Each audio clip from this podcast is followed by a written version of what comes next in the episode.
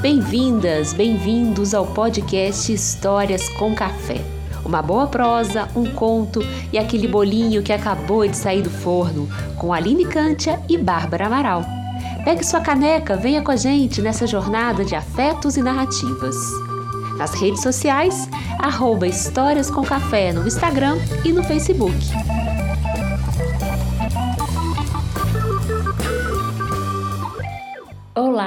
Olá, sejam muito bem-vindas, bem-vindos ao nosso podcast Histórias com Café. E hoje, sábado, a gente está gravando, você está aí ouvindo a gente numa terça-feira. E eu vou falar do meu cafezinho, né? Hoje, sábado, embora nessa quarentena todo dia pareça quase o mesmo dia, sábado a gente acorda com aquele jeito assim: ah, hoje é sábado, posso me demorar um pouco mais. Então eu tomei um cafezinho rápido, café básico, mas daqui a pouquinho, depois que a gente gravar, aí sim eu vou comer um pãozinho de queijo, meu mamão com iogurte, tudo que eu tenho direito. E você, Bárbara, como que tá aí o seu café? Bom dia, gente. É, eu hoje acordei com uma fome devoradora de doces. Por sorte, eu tinha um bolo indiano daquele delicioso. Não sei se vocês gostam, mas eu acho uma maravilha aquele bolo. E eu consegui comer ele todo numa sentada só. Agora, meu cafezinho pode ser mais puro, porque o café agita bem o neném, né? Então, agora só café com leite. Mas eu tenho que assumir que eu tô tendo uma certa abstinência da cafeína matinal, viu, gente? Bom, e hoje, para começar o nosso dia, é, nós temos uma participação assim super especial nesse último episódio da nossa segunda temporada. Olha, Onde chegamos com essas histórias pelo mundo? Hoje não estamos só eu e Bárbara. Vocês vão ver aí uma outra voz, um outro sotaque. Não é esse sotaque aqui de Minas Gerais. Vamos hoje conversar com a Dani da Andréia. E falar como que eu conheci a Dani é muito difícil, porque foram muitos caminhos. Mas principalmente pelas redes, por essas redes sociais que hoje ampliam, né, tanto os nossos encontros. Então eu comecei a ver que a Dani estava fazendo alguns trabalhos de narração de histórias. Quem me falou dela foi o Arley dos Tapetes Contadores de Histórias. Depois a Giz me falou também. A Marjorie, lá do Ponto de Cultura Rural. Até que a gente resolveu bater um primeiro papo. E aí Aí a gente continua essa conversa. Seja muito bem-vinda. Gente, Daniela D'Andrea é contadora de histórias, arte educadora e professora com mestrado em educação. Ela pesquisa há mais de 20 anos os contos de ensinamento da tradição oral de todas as culturas, sempre investigando as suas possibilidades, tanto no campo da educação como no campo da arte.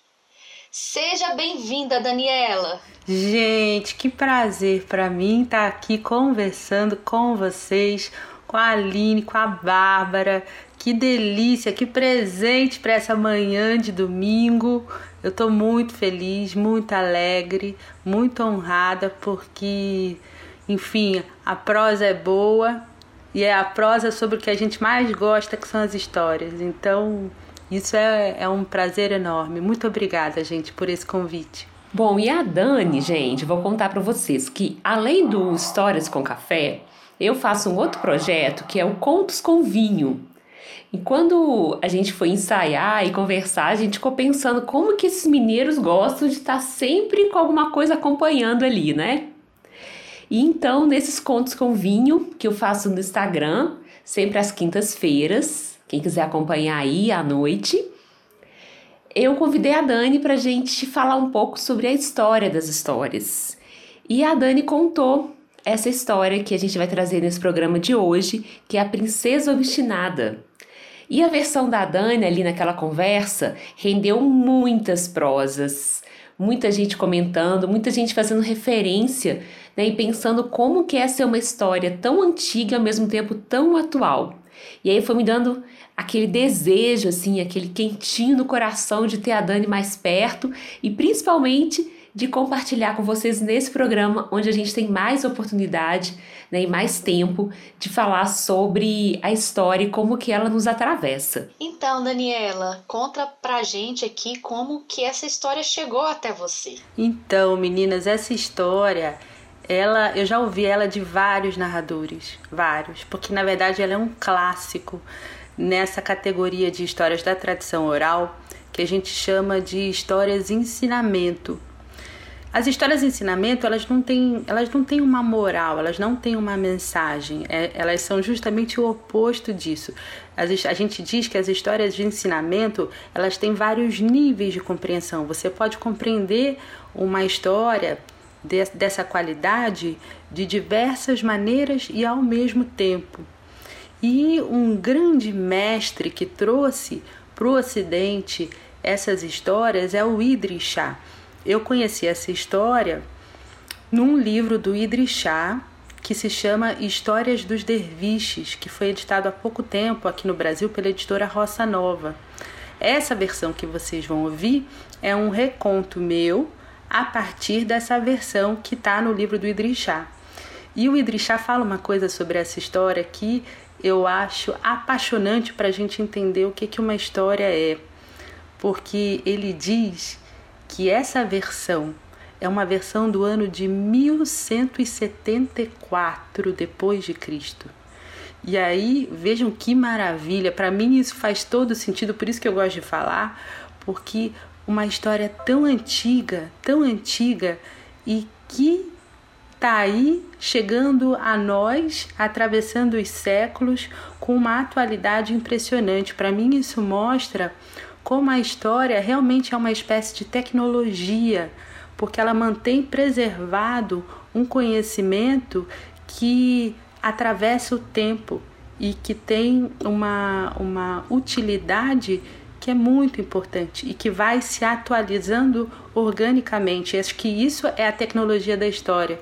Então, por isso que eu gosto de falar um pouco sobre essa origem da história que o Idris Shah fala. Ele diz que essa história aparece em várias culturas, de diversas maneiras, um pouco que apontando um outro estado de consciência para o homem e para a mulher.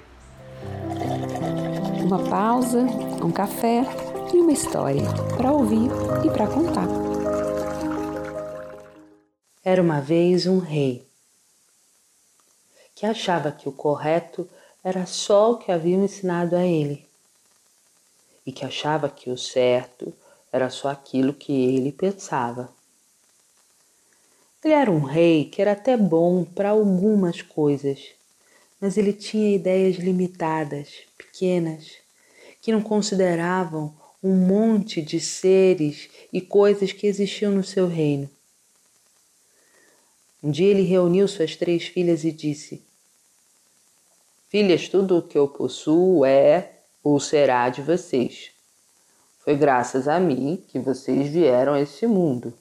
Portanto, é correto e justo que eu diga que é a minha vontade que determina o futuro e o destino de vocês.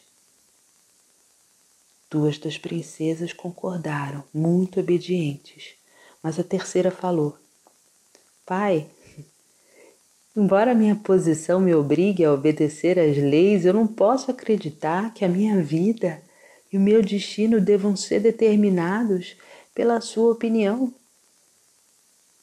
Quando o rei ouviu isso, ficou furioso. Achou que era uma profunda falta de respeito da filha e resolveu colocar a princesa numa prisão. Assim foi feito.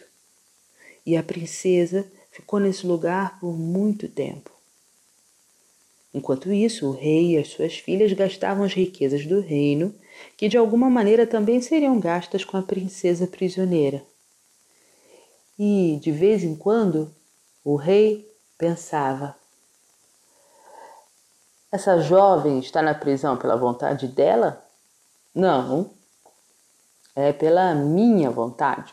Então, isso demonstra para qualquer pessoa inteligente que é correto e justo que se afirme que sou eu que determino a vida e o destino dessa princesa. E enquanto isso, o povo comentava: Ah, essa menina deve ter feito ou dito algo muito grave para que um rei, no qual nós não vemos nenhum defeito, trate assim a sua própria filha. Na verdade, as pessoas ainda não haviam sentido a necessidade de questionar esse jeito do rei de achar que ele era sempre justo e correto com todas as coisas. O rei, de tempos em tempos, visitava a filha. Embora a princesa ficasse cada vez mais fraca e mais pálida, ela mantinha sua posição. Por isso, um dia o rei perdeu a paciência. Essa sua maneira de ser só me irrita cada dia. Isso pode até chegar a enfraquecer o meu governo. Você não pode mais ficar aqui. Você vai ser levada para as fronteiras do nosso país, onde só existe o deserto. Lá só vivem animais selvagens e pessoas estranhas que não conseguem viver na nossa sociedade altamente desenvolvida. Vamos ver se você vai preferir viver nesse local de uma maneira tão diferente da vida que você viveu com a sua família. Então a princesa foi levada para os limites do reino. Ela olhou à sua frente e viu a imensidão da areia e do céu azul. Para trás havia ficado o reino e a vida com seu pai. Sem dúvida, aquele lugar não se parecia nem um pouco com o castelo confortável no qual ela tinha crescido. Mas a princesa era muito corajosa. Logo ela achou uma caverna que lhe servia de casa. Depois, como ela era observadora, percebeu que nozes, tâmaras e figos eram frutas que podiam ser encontradas nos pratos de ouro do castelo, mas também ali, no deserto. E a princesa percebeu que o calor que ela precisava vinha do sol. Dia após dia, ela descobria coisas sobre aquele local. Ela encontrou um oásis no qual existia uma fonte de água. E então percebeu que ali Havia uma faixa de terra onde ela podia cultivar algumas plantas, com sementes e folhas comestíveis. Ela até havia encontrado um fogo de uma árvore misteriosa que ardia sem chamas. Aquele lugar tinha uma maneira própria de existir. Aqui, disse a princesa, existe uma vida onde todas as coisas se integram numa unidade, seguindo a sua própria maneira de ser. E todas essas coisas não obedecem às ordens do meu pai, o rei. Um dia, um viajante perdido passou por aquele lugar justamente na hora em que a princesa estava na frente da sua caverna. Ele ficou encantado com a força e a doçura daquela jovem com a maneira como ela havia organizado a sua vida. Convidou a princesa para seguir viagem junto com ele até o seu reino e ela aceitou.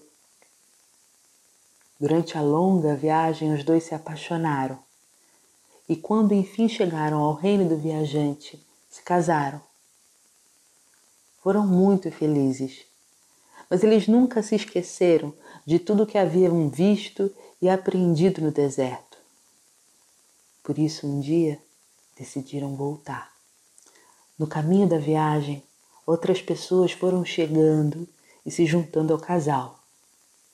Gente que em outros lugares era tida como louca ou diferente, se harmonizou completamente com o ambiente do deserto e formaram um grupo muito entusiasmado. Todos juntos construíram uma enorme cidade no deserto e descobriram muitas coisas novos jeitos de construir casas, novas espécies de plantas que podiam ser cultivadas, fizeram canais de irrigação e, com o tempo, naquele local que parecia tão difícil, surgiram jardins cobertos de flores, fontes de água e pomares. Desenvolveram um modo de vida onde cada um podia expressar plenamente a sua sabedoria e a sua capacidade. O jovem casal foi eleito pelo povo como os governantes daquele local. E mais e mais pessoas foram chegando. A cidade que nasceu no deserto foi ficando dia após dia famosa por todo o mundo e muito mais conhecida do que o reino do pai da princesa. Finalmente, o rei, pai da princesa obstinada, resolveu conhecer de perto aquele lugar estranho que era povoado por pessoas que ele e os que pensavam como ele desprezavam. O rei caminhou por um longo tapete vermelho, de cabeça baixa, como era o costume para os visitantes, e se aproximou do trono aonde o jovem casal estava sentado.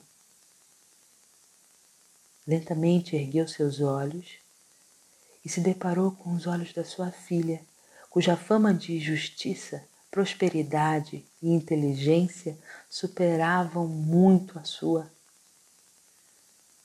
E nesse momento pôde ouvir a voz dela, muito tranquila. Como pode ver, meu pai, Cada homem e cada mulher tem seu próprio destino e fazem a sua própria escolha. Gente, essa história chegou até a mim pela palavra da querida Giz, Gislene Matos, uma narradora de histórias aqui de Minas, maravilhosa. Num ateliê maravilhoso que ela faz todo ano, que ela compartilha com a gente, que se chama Contos Iniciáticos. E ela faz uma análise de várias histórias, dentre elas A Princesa Obstinada. E durante essa análise, eu me vi, me identifiquei com muitos processos que essa princesa passa.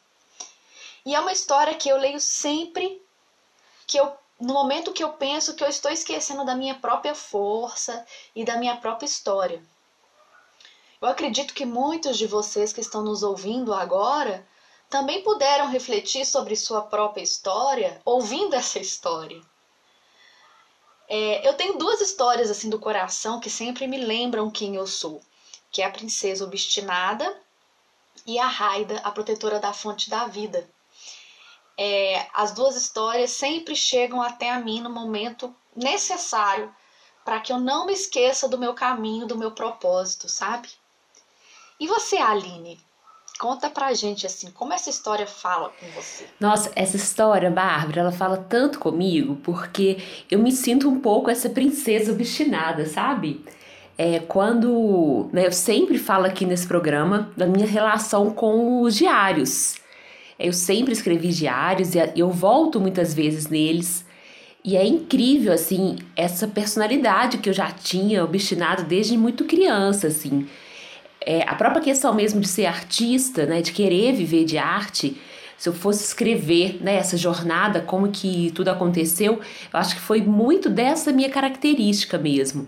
É, eu lembro que quando eu era criança, eu queria muito ser, ser artista, mas não esse artista global, embora a única referência que eu tinha de ser artista era né, a Globo, as revistas que a gente comprava, que a gente via, mas a minha referência mesmo era um desejo muito grande de viajar o mundo contando histórias, embora eu não soubesse que contar histórias era uma profissão e muito menos que eu seria, né, uma contadora de histórias.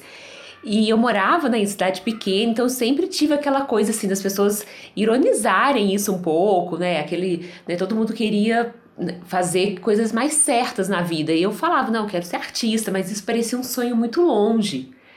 Né, quando a gente falou sobre sonhos aqui no programa, né, eu contei do meu encontro com o Raul Belém, com o Wilson Oliveira, pessoas que, né, que foram os primeiros professores de teatro que foram para minha cidade É, eu acho que hoje eu gosto tanto de fazer projetos, de ir para o interior, de tentar levar um pouco desses trabalhos para esses lugares, encontrar com os jovens, muito porque foi um pouco o que aconteceu comigo. Né? Então eu tinha, né, às vezes, a oportunidade de ter alguns cursos com professores de fora e eu quero devolver isso, mas eu lembro que as pessoas realmente assim brincavam com esse sonho, né, sem acreditar que era possível, às vezes até mesmo para não me dar uma falsas esperanças assim.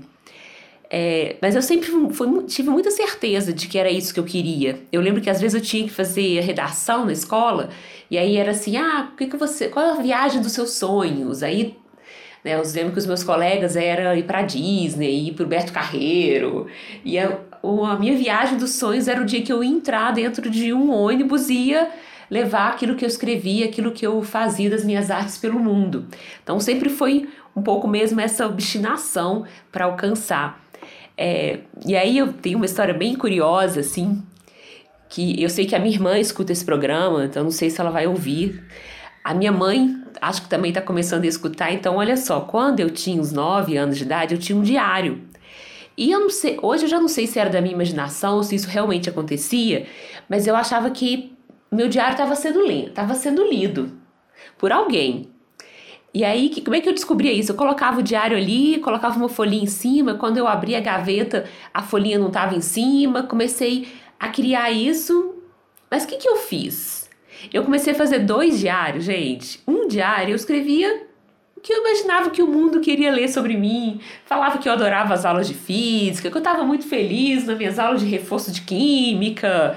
E o outro diário, onde eu queria contar os meus segredos, né, os meus sonhos, meus primeiros namoros, assim, eu escrevia num diário que ficava comigo, que eu levava para baixo para cima.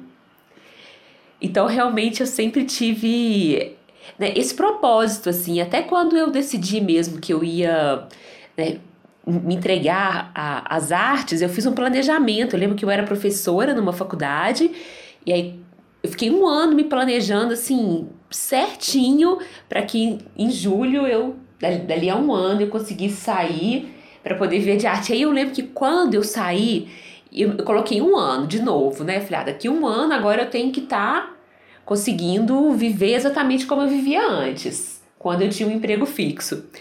E aí, quando eu consegui, eu lembro que me deu uma tranquilidade. Aí eu falei: não, agora eu vou aproveitar um pouco que eu tô vivendo para depois é, alcançar. E é isso, então eu acho que eu sempre fui essa, essa princesa, eu sempre tive ela é, em algum lugar dentro de mim me falando o caminho. Tanto que hoje eu acho que eu sou exatamente aquilo que eu sonhava quando eu tinha 6, 7, 8 anos de idade. Bom, falei muito já e agora quero saber da Dani, né? Como que essa história fala para ela mesma. Conta pra gente, Dani. Então, Aline, eu vou contar, mas antes eu preciso dizer que essa tua história dos dois diários já mostrava que você ia ser contadora de histórias. É impressionante. mas voltando aqui, é, eu acho essa história para mim, ela está sendo uma história muito importante nesse momento. Eu acho que nesse, eu tenho contado, conversado muito com ela nessa história, com essa história nesse momento de quarentena, porque ela fala muito comigo individualmente, ela me ajuda nesse momento a me manter firme na minha guia, para no lugar para onde eu quero ir, para onde eu quero chegar.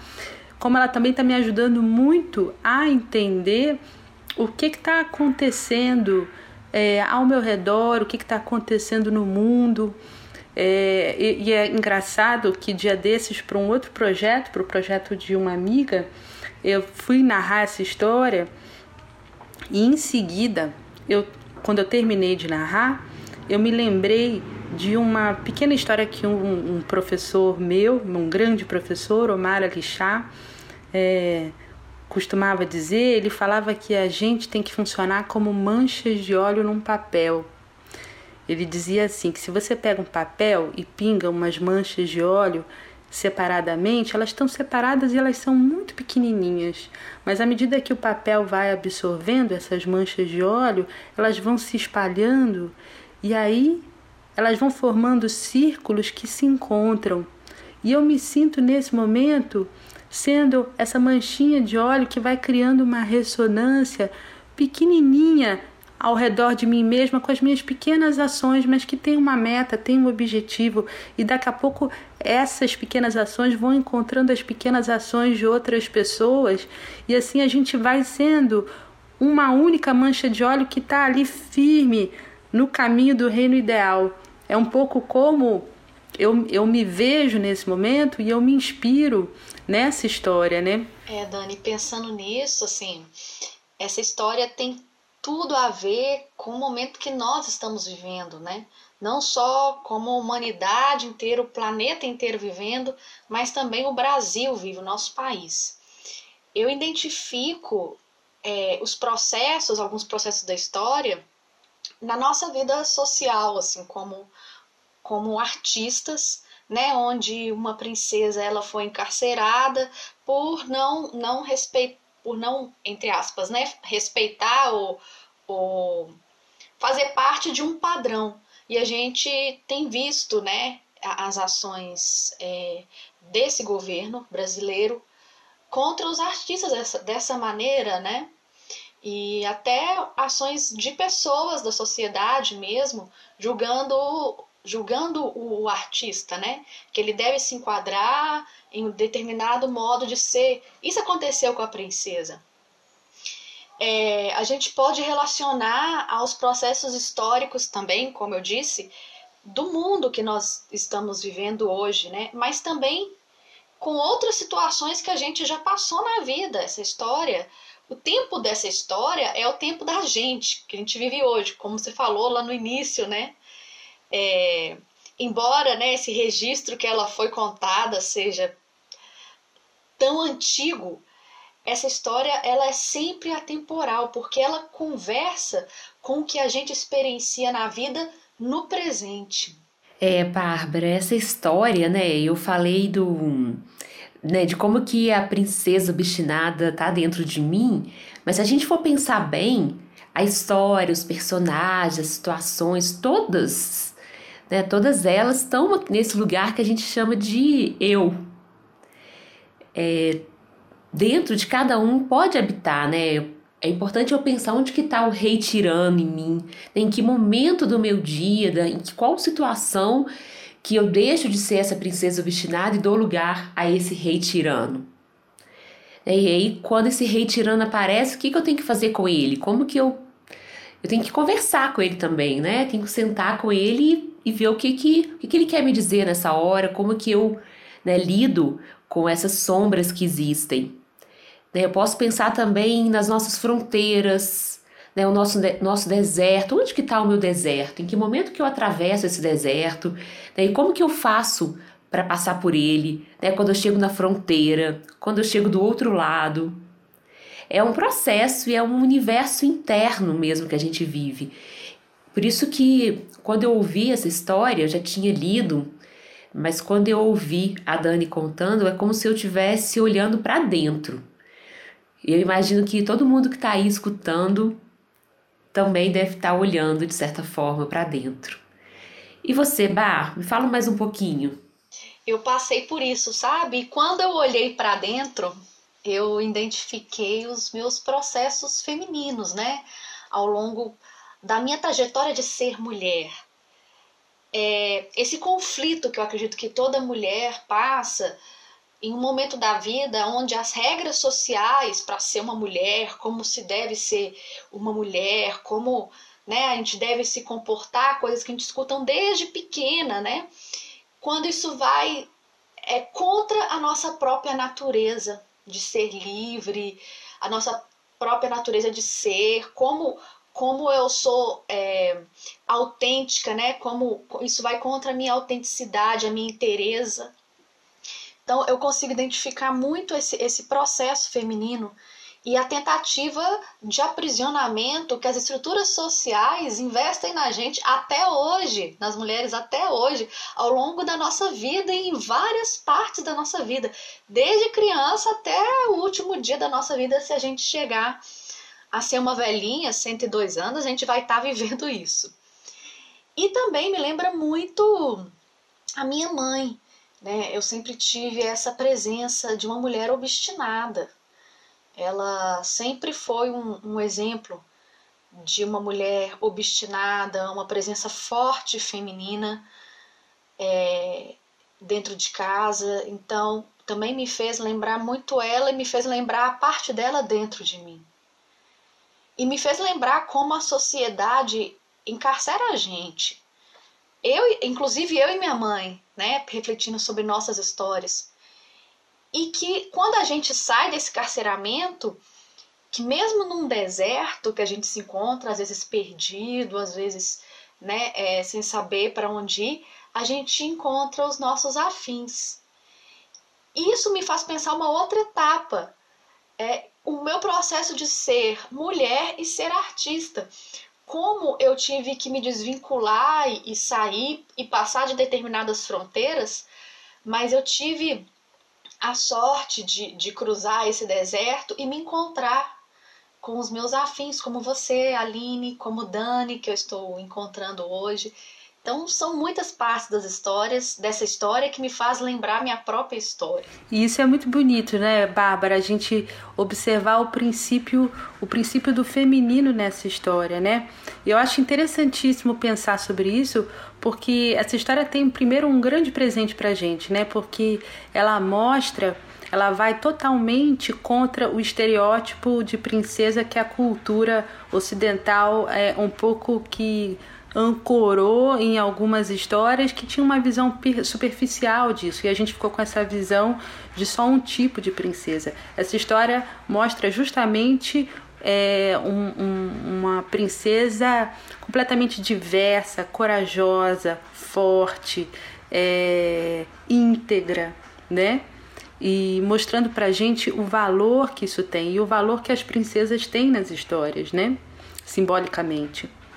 É, e outra coisa interessante é, é, é, a gente pensar também na representação de, desse princípio feminino, né? Porque se a gente parte, como a Aline estava falando, que todos esses personagens, esses elementos, esses lugares da história estão dentro de nós, essa princesa, ela está dentro tanto de uma mulher como de um homem, e, mas aí essa força, essa energia do feminino mostra para todos nós, homens e mulheres, que ela está conectada com uma força que é íntegra, que reúne ao mesmo tempo força e doçura, força e sutileza, sabedoria e coragem, sabedoria e cuidado e uma percepção, essa princesa ela tinha uma percepção da unidade de todas as coisas.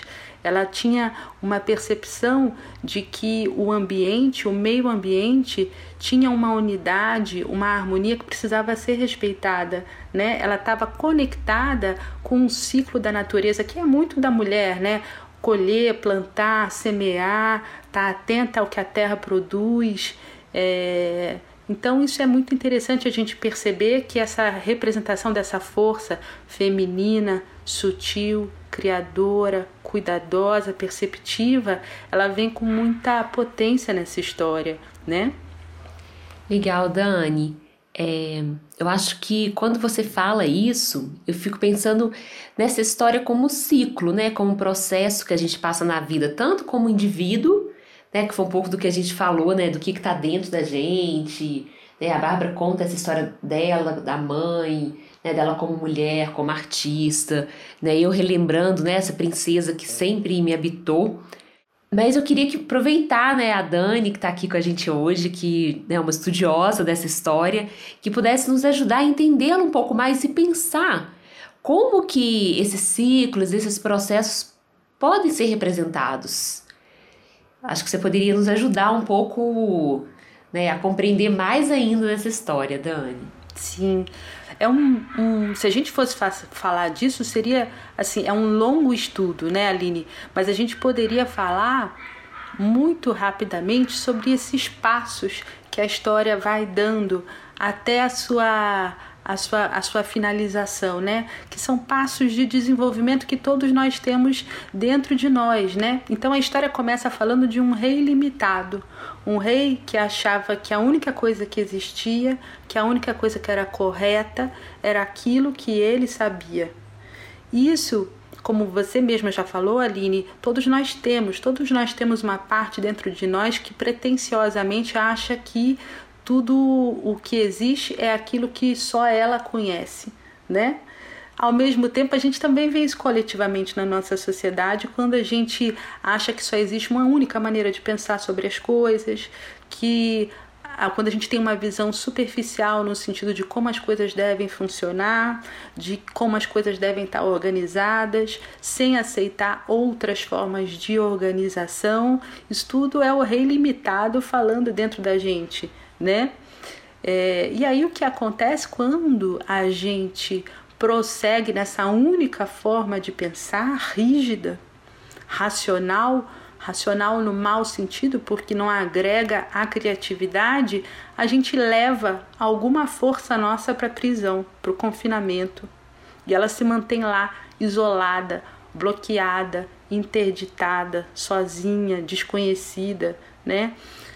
Todos nós temos isso dentro de nós e nós podemos observar no nosso mundo, ao nosso redor, quais são as forças que ficam confinadas quando a gente age com arrogância, né? E aí é interessante porque a história mostra a reação do povo. O povo que, quando sabe que a filha do rei está na prisão, só consegue imaginar que ela fez alguma coisa de muito errado porque ainda não consegue ainda não consegue, é bom a gente lembrar desse ainda, né? Não consegue questionar a pretensão do rei. Mas um dia o povo vai poder questionar, né? É uma questão só de tempo. Então a história ela vai migrando para uma outra é, etapa que é quando as coisas chegam numa situação limite, que é quando nem a, a princesa não pode deixar de manter a posição dela, porque ela diz respeito à sua própria sobrevivência, à sua própria integridade. E ao mesmo tempo, o rei também não pode mais mantê-la lá, porque isso pode ameaçar o seu próprio governo. Então, eles chegam numa situação que a princesa tem que ir para um outro lugar, é uma fronteira. Tem uma polarização e uma fronteira, muito interessante, né? Porque parece que a gente também está vivendo isso agora, agora nesse momento. O mundo, ele pela sua própria, pela própria manutenção da vida, ele não pode se manter numa única forma de funcionamento. Ele precisa migrar para alguma outra coisa, né? Chegamos num limite. Então a gente está migrando para uma fronteira. E aí vamos então para essa outra etapa da história, para esse outro passo que é o encontro com o deserto, que pode nos amedrontar porque é desconhecido, porque é difícil, porque, enfim, as forças da vida ali parecem inexistentes, mas olha que beleza dessa princesa. Ela, quando chega no deserto, ela observa a amplidão. E porque ela observa a amplidão, ela consegue também se concentrar nas pequenas coisas, nos pequenos recursos que ela vai descobrindo dia após dia. Qual é o lugar onde ela vai encontrar comida? Qual é o lugar onde ela vai encontrar água? Aonde que ela pode encontrar abrigo? Dia após dia. Então isso é uma coisa interessante dessa história, né? É esse momento da chegada no deserto. O deserto aí é um lugar é, de muitas possibilidades. É o lugar, o deserto ele tem um símbolo muito forte nas histórias, né? O deserto muitas vezes é aquele lugar, lugar onde a gente chega e a gente pode se sentir perdido, a gente pode achar que chegou ao fim, mas na verdade ele é o lugar também da transcendência, é o lugar da grande virada, é o lugar onde a gente vai é, subir um alto degrau. Então eu, eu vejo esse deserto nessa história e olho para nós mesmos como mundo, como povo, como sociedade com muita esperança quando eu penso nesse deserto, né? E aí a princesa vai organizando a sua vida dia após dia a partir dos pequenos recursos que ela vai descobrindo, descobrindo com a sua sabedoria, com a sua obstinação, recursos que ela também encontrava no castelo mas ali ela encontra de uma outra maneira, isso é interessante. E aí ela se depara com o viajante, que é o encontro com o amor, que é o encontro com um parceiro, com um parceiro que nos complementa, os diversos parceiros de diferentes tipos que a gente encontra na vida, né? E aí, quando eles chegam no reino do viajante, onde eles podem, onde eles se casam, onde eles se unem, se integram, onde eles poderiam talvez viver com todo o conforto de uma cidade, eles decidem voltar para o deserto porque eles, eles sabem intuitivamente que ali existem outras possibilidades. Ali existe a possibilidade deles exercerem a sua sabedoria, a sua capacidade, que acho que no fundo, no fundo, é que todos nós, com todas as nossas diferenças, queremos exercer da melhor maneira possível a nossa própria capacidade, a nossa própria potencialidade. E aí a história vai para uma outra coisa também muito bonita, porque as pessoas que vão que eles vão encontrando pelo caminho vão se unindo a eles. E essas pessoas são as pessoas que no, no, no mundo do rei limitado eram excluídas, eram, eram desacreditadas de alguma forma. E, e essas pessoas se sentem muito bem nesse reino que está para surgir, nesse lugar que vai nascer no deserto, e elas são agregadas, elas complementam, elas também trazem forças, elas, elas também trazem novos jeitos de pensar. Isso é uma coisa muito interessante dessa história, dessa união com os diferentes.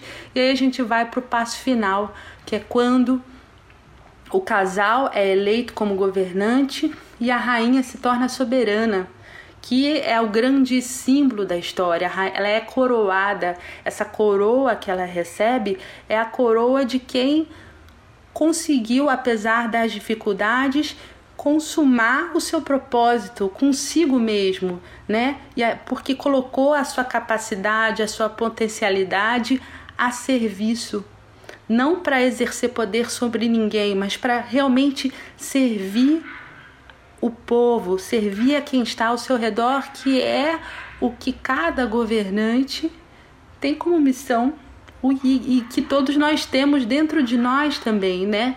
Nessa, na nossa própria vida. Então eu acho isso muito interessante e a história termina com essa esse um pouco com esse paradoxo.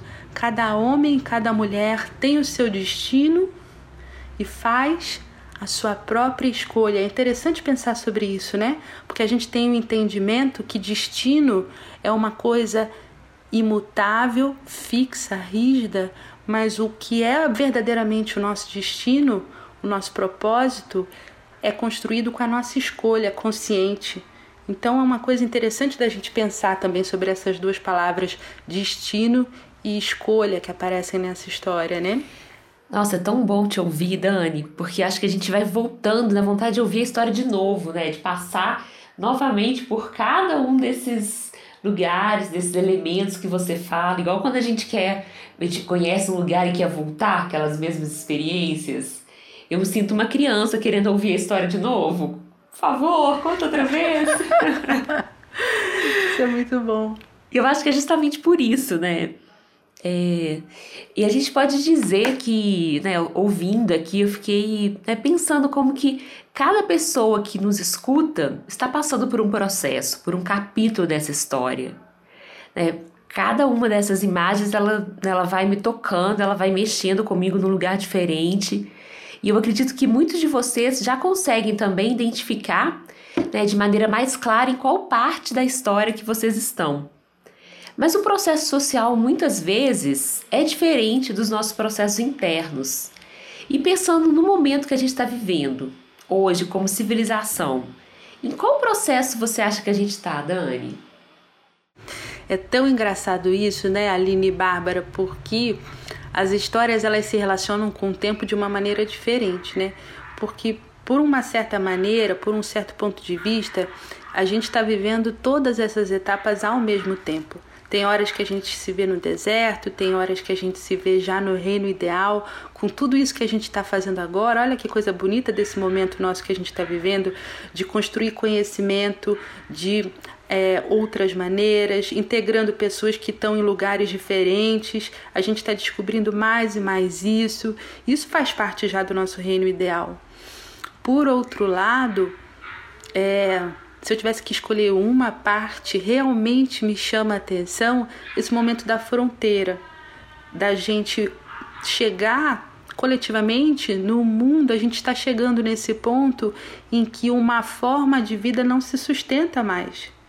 E outra forma de vida também não pode ver e, voltar atrás no seu próprio impulso de viver, no seu próprio impulso criativo de viver. Então eu, é, eu acho muito interessante esse momento, esse momento da fronteira na história, né? Dessa, desse, dessa e essa, essa, esse momento limite que na história é um momento de tensão, né? Que empurra a própria história para as novas possibilidades. Então a gente, embora a gente esteja vivendo um momento tão difícil, essa história tão antiga, do ano 1174 depois de Cristo, nos fala que a gente tem que ser compelido para esse momento difícil, sim, porque é a partir disso que novas possibilidades vão surgir. E o bonito, novamente pensando sobre isso, é que essas novas possibilidades, esse reino ideal que vai surgir, surge se juntando com as, pe as pessoas que obedecem já obedecem, já vivem sobre outra, em, em outras ordens, né? em outras organizações, é, que vivem esse, isso da gente se juntar com os diferentes, mas nos diferentes procurar o que é comum. É muito bonito dessa história, né? As pessoas tidas como loucas, como excêntricas, as pessoas que ficaram à margem, são é, é com essas pessoas quando elas se aproximam que a gente pode aprender muita coisa. Então, isso eu acho que também é outra dica preciosa dessa história. Para esse momento que a gente está vivendo, e não é à toa que, nesse momento agora, a gente fala tanto sobre os preconceitos, sobre o racismo, sobre a questão das minorias, porque de alguma forma tem alguma coisa que o nosso mundo precisa aprender com isso, né? É isso mesmo, Dani. A gente tem uma imensa minoria, né? Na verdade. Eu acho essa parte da história, quando eles vão caminhando e e as pessoas vão atrás, e são essas pessoas, né, essas pessoas diferentes, ditas como diferentes, como loucas, é, é, como é fundamental a gente realmente falar hoje dessa diversidade, mas principalmente praticar essa diversidade, porque a gente fala tanto né, nas redes sociais, né, nos, no que a gente estuda, no que a gente lê, mas e na prática mesmo? Como que a gente consegue agregar o diferente e conseguir conviver e mais do que conviver, construir com esse diferente algo novo. É, eu fico pensando, Aline, Dani, que esse diferente, né, pode ser muito amplo pela diversidade de seres humanos que a gente encontra no mundo, de personalidades. Mas o bonito é pensar realmente nesse encontro com o outro e quanto que isso nos transforma e nos faz descobrir quem nós somos. Né? É com a diferença do outro que a gente encontra o nosso reino e as nossas fronteiras. Né? Esse podcast, por exemplo, é um encontro de corações diferentes. Né? É, corações que a gente nem conhece, para falar a verdade, de você que está nos ouvindo nesse momento. Mas isso não deixa de ser um território de partilha e respeito. Né? Olha a potência é, que a gente encontra nesses símbolos da história em nossas próprias vidas. Mas também, gente, é, a nossa prosa ela vai ser longuíssima aqui. A gente pode voltar nela em outros episódios. É, esse espaço é de vocês também. Se vocês quiserem, é só falar com a gente nas redes sociais. A gente pode mergulhar mais profundamente nessa história com a Dani. Mas para ir finalizando o nosso encontro de hoje, eu vou deixar uma questão para a Dani e para vocês, para a gente refletir. Em qual parte da sua vida você se descobriu uma princesa obstinada? Olha, que pergunta bonita, né, Bárbara? É, eu já me descobri várias vezes como princesa obstinada, mas se eu tivesse que falar uma agora que para mim é tão pulsante, tão cheia de vida, eu vou falar da minha relação é, com os meus filhos, em especial com o meu filho Antônio. Eu sou mãe de dois adolescentes, a Ana Maria e o Antônio. E o Antônio, ele é autista ele tem 14 anos, ele é um autista não verbal e que até os 12 anos de idade a gente achava que ele não era alfabetizado. E um, um, um dia depois de um, de um longo processo que não, não dá tempo de descrever aqui agora, o Antônio começou a escrever. É, ele começou a escrever porque na verdade ele precisava de um apoio na mão. Quando eu descobri isso, o Antônio foi se desenvolvendo muito fortemente na escrita. É claro que também por conta de várias pessoas que ajudaram ele, vários professores, vários terapeutas, enfim, muita gente que ajudou. Mas quando ele começou a escrever, ele começou já a escrever fluentemente, expressando de uma maneira é, muito, muito sábia o mundo interno que ele tinha. Então vocês imaginem que quando meu filho começou a escrever, eu conheci uma pessoa que eu não fazia ideia que existia, que ia muito além do que ele me mostrava no dia a dia, com toda a diversidade que ele tinha. Então, isso me, me fez é, pensar um monte de coisas sobre a quantidade de coisas que a gente ignora, quanto da nossa potencialidade que a gente sequer sabe. É, essas coisas são os presentes que o Antônio me trouxe e é o grande impulso que o Antônio, através dessa história também da princesa obstinada, me dá no sentido assim de acreditar e de construir o reino ideal. É, o reino ideal já existe aqui. Ele é o reino da nossa potencialidade mais secreta e mais sonhada, às vezes eu acho. Então, por isso, eu queria finalizar essa prosa de hoje com três perguntas. Uma delas é: o que, que a gente mantém confinado dentro da gente mesmo por conta das ideias limitadas que a gente tem sobre a nossa própria vida? A segunda pergunta é: quais são os recursos que a gente, os pequenos recursos que a gente encontra no nosso deserto? e que nos nutrem e mantém a nossa subsistência, o nosso prosseguir, mesmo que o terreno seja árido. E a última pergunta: como é o nosso reino ideal? Como a gente enxerga esse reino ideal que a gente quer construir?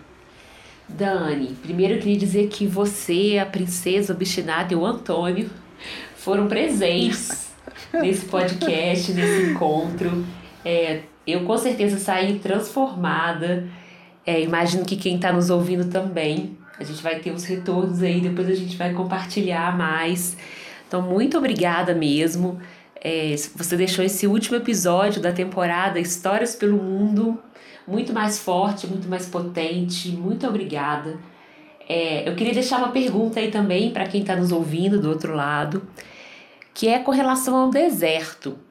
Quando a Dani fala, né, sobre os processos, que aí você fala, Dani, é, desse encontrar tudo novo no deserto, é, eu sempre mudei muito de cidade, então eu sempre tive que me adaptar muitas vezes, muitas vezes sozinha, assim, eu chegava numa cidade com sete anos, depois com nove, depois com doze, eu sempre, é, depois vim morar em Belo Horizonte, então sempre tive, é, e viajei muito, às vezes para morar em outros lugares também, e sempre que eu chego no lugar, eu tenho aquele tempo mesmo que é de flanar, que é o tentar entender o que, que aquele lugar me permite. E esses dias eu estava olhando para minha casa e aí eu parei e falei, gente, o meu mundo agora, que sempre foi tão gigante, eu que fui uma pessoa sempre tão livre, que sempre viajei tanto, eu agora tenho o meu mundo que é a minha casa, que são esses 80 metros quadrados.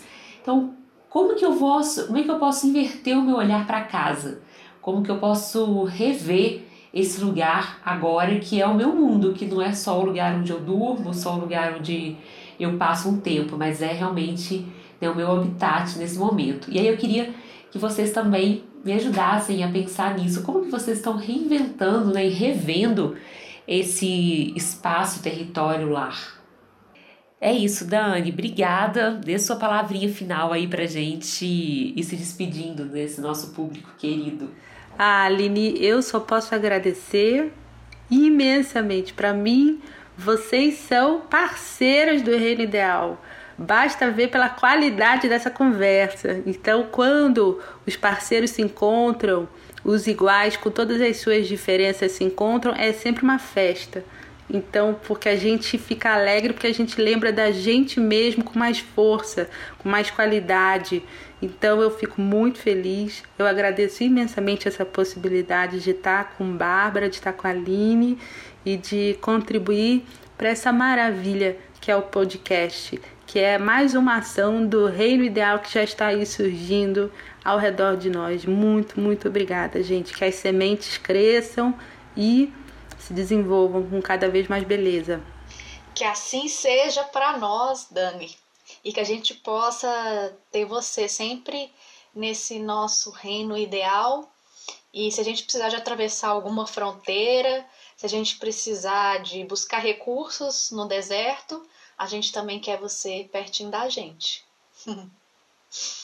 Bom, gente, a terceira temporada desse podcast Histórias com Café tá saindo do forno quentinha para vocês. Nos aguardem. Nos acompanhem nas redes sociais para saberem as nossas novidades. E até breve. Um abraço, até semana que vem. Esse foi o nosso podcast Histórias com Café. Uma boa prosa, um conto e aquele bolinho que acabou de sair do forno. Acompanhe, indique e, é claro, se prepare para o próximo. Vocês nos encontram também nas redes sociais. Arroba Histórias com Café, no Instagram e no Facebook.